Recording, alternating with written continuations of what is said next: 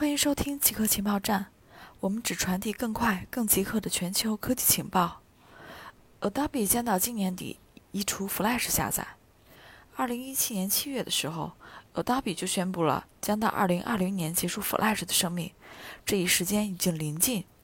Adobe 称，过去几年开放标准如 HTML5、WebGL 等已经逐渐成熟，提供了原来由插件率先实现的能力和功能。鉴于这一进步，Adobe 与技术合作伙伴 Apple、Facebook、Google、Microsoft 和 Mozilla 一起制定了结束 Flash 生命的计划。到2020年底，Adobe 将停止更新和分发 Flash Player。他鼓励内容创作者将现有的 Flash 内容迁移到新的开放标准。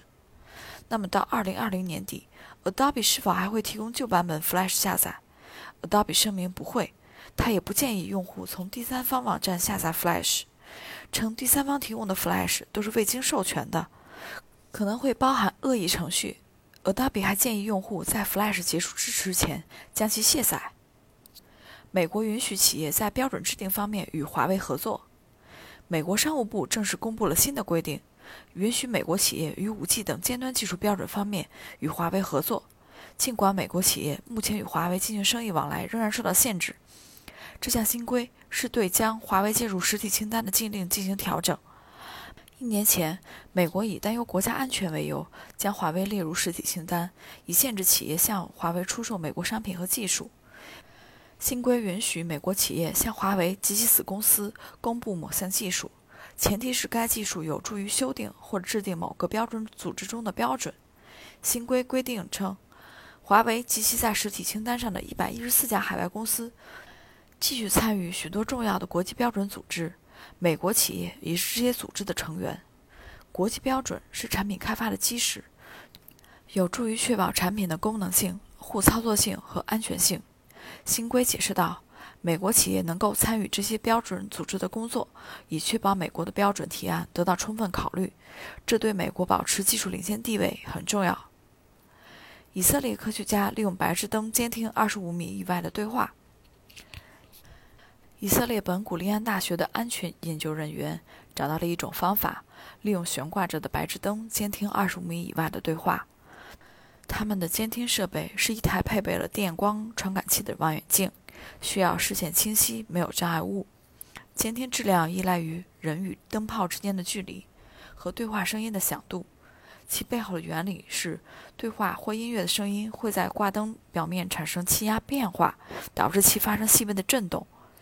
研究人员开发了名为 l a m p h o n 的算法，去将灯泡振动的光学测量信息还原为声音。这种监听可以被动完成，不需要待在同一个房间。节目预告：六月十九日，智者对话讨论企业在新环境下的应对之道。六月十九日，Intel 数据创新峰会的智者对话区。Intel 公司市场营销集团副总裁兼中国区数据中心销售总经理陈宝利，著名学者、商业思想家吴伯凡，智定网总经理兼总编辑高飞，共同讨论企业在新环境下的应对之道。全新的商业环境下，何为新环境？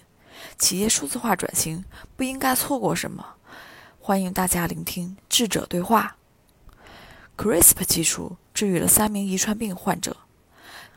在欧洲血液学协会召开的一次视频会议上，美国研究人员宣布，他们用 CRISPR 技术对患者的骨髓干细胞进行基因编辑后，两名贝塔地中海贫血患者和一名镰状细胞疾病患者不再需要输血。这是借助 CRISPR 基因编辑技术治疗遗传疾病的首份实验结果。贝塔地中海贫血和镰状细胞疾病是由影响血红蛋白突变引起的疾病。血红蛋白是血红细胞内携带氧气的蛋白质，症状严重的病患需要定期输血。但有些拥有致病突变的人从未表现出任何症状，因为他们在成年后仍然会产生胎儿血红蛋白。一般情况下，胎儿血红蛋白在人出生。不久就会停止产生。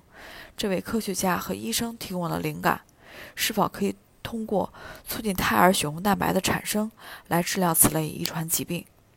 在实验中，究人员从病患体内移除了骨髓干细胞，并借助 CRISPR 技术禁用了关闭胎儿血红蛋白产生的基因。化疗杀死了患者剩余的骨髓细胞。研究人员用编辑过的干细胞取代了这些骨髓细胞，以确保编辑后的干细胞产生新的血细胞。结果表明，这两名贝塔地中海贫血患者自十五个月前和五月前接受 CRISPR 治疗以来，都不再需要输血。而镰状细胞疾病患者已在接受治疗九个月之后不再需要输血。以上就是本期节目所有内容，固定时间，固定地点，我们下期见。